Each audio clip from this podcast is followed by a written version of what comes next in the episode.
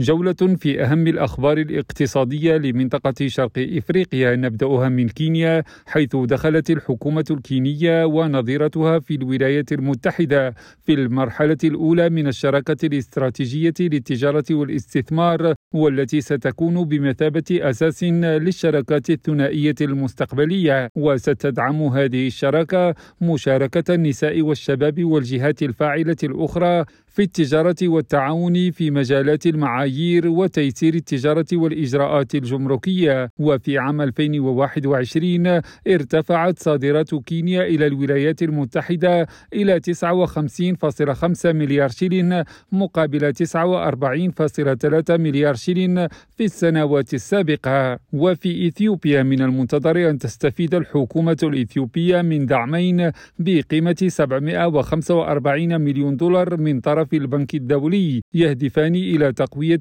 قطاع الصحة ومكافحة الفيضانات.